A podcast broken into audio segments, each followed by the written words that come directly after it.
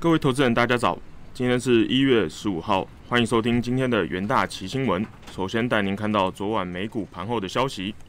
周四，华尔街等待拜登新刺激计划细节公布，油价攀升，美元走弱，美债殖利率扬升。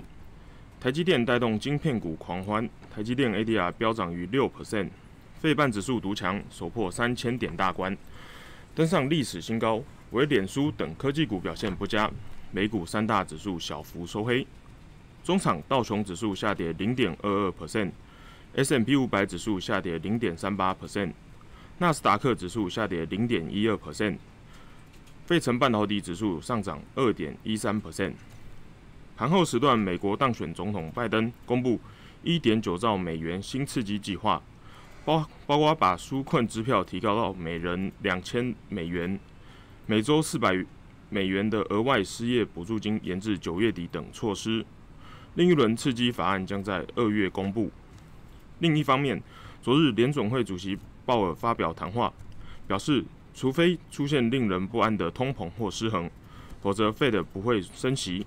现在还不是谈论费德缩减购债规模和改变利率政策的时候。个股消息方面，晶圆代工台龙头台积电周四召开法说会。去年第四季表现亮眼，此消息激励台积电 ADR 飙涨近六 percent。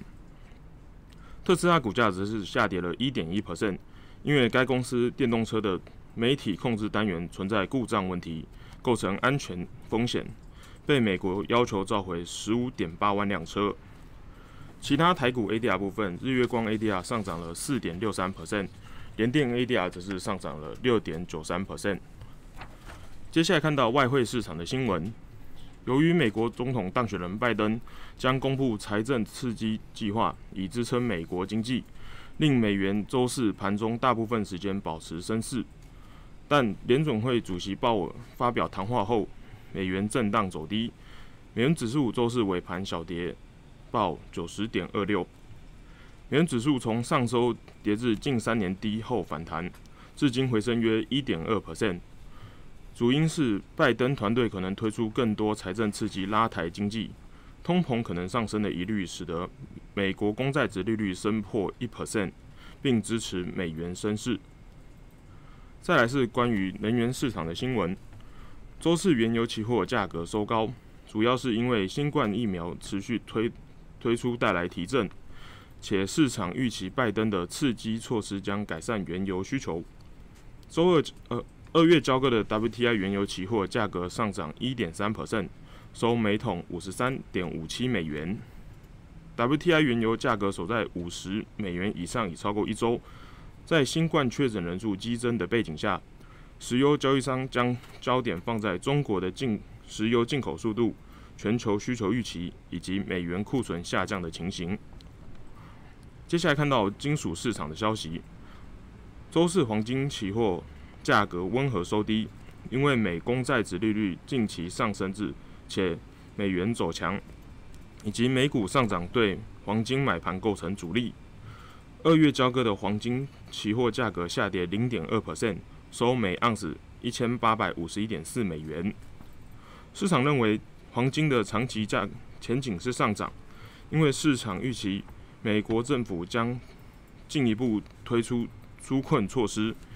以提振经济自新冠疫情以来的复苏力道，但强劲的美国公债值利率和走强的美元将是未来影响黄金价格的关键。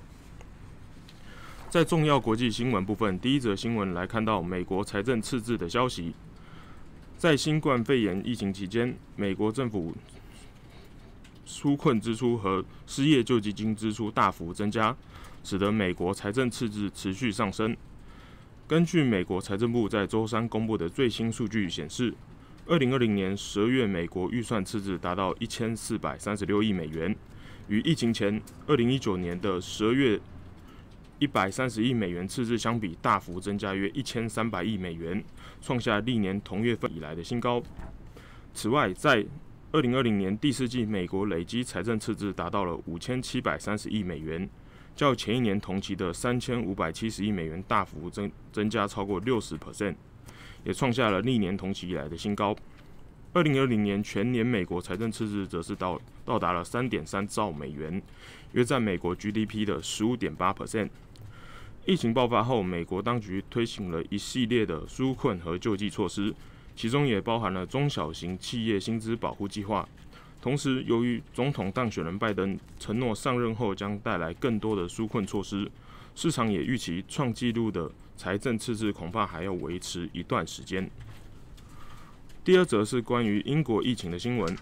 英国地区疫情仍然持续延烧。根据政府和统计机关的数据显示，英国单日死亡病例数已达到一千五百六十四人，创下新高，也使得该国总死亡人数达到八万四千七百六十七人。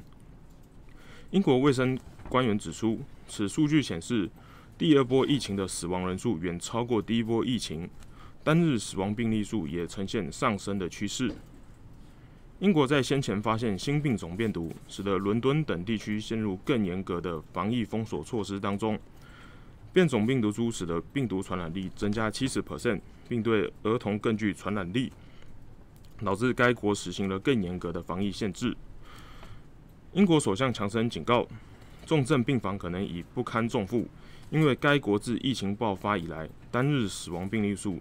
不断创下新高。他指出，医院重症病房超载的风险非常大，并敦促人们遵循防疫封锁限制，以防止疫情的扩散。接下来看到国内的新闻，首先是国内行情的部分。台股周四回档修正，一度下挫近五十一百五十点，回测五日线。不过，红海与合作电动车题材发酵，扮演撑盘双主帅。带动加权指数跌幅收敛，中场下跌六十二点，收一万五千七百零七点。在多空两股势力交战下，成交值推升至一三千八百八十五亿元，三大法人合计卖超九十五点九四亿元。台子期则是下跌了三十点，以一万五千七百二十九点作收。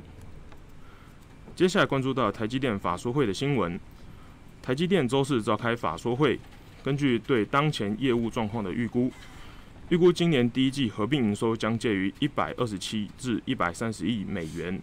若以新台币二十七点九五元对一美元汇率假设，首季毛利率预计介于五十点五至五十二点五 percent 之间，营业利润率预计介于三十九点五至四十一点五 percent 之间。今年资本支出将介于两百五十至两百八十亿美元。台积电去年第四季合并营收为三千六百。一十五点三亿元，税后存益一千四百二十七点七亿元，每股每股盈余则是达到了五五点五亿元。去年第四季毛利率为五十四 percent，营业利率四十三点五 percent，税后存益率则是达到了三十九点五 percent。合并营收表现符合财测预预期，毛利率和营业利率率则是优于财测预估。在制成出货占比方面。台积电去年第四季五纳米制程占总销售金额达二十 percent，七纳米及十六纳米制程出货分别占二十九和十三 percent。台积电财务长暨发言人指出，去年第四季营收受惠于五 G 智慧型手机的推出和高效能运算相关应用对五纳米制程的强劲需求。今年第一季预期高效能运算相关应用的需求和汽车电子领域回温等因素。将支持业绩持续成长。以上就是今天的重点新闻。下周同一时间，请持续锁定元大旗新闻。谢谢各位收听，我们下周再会。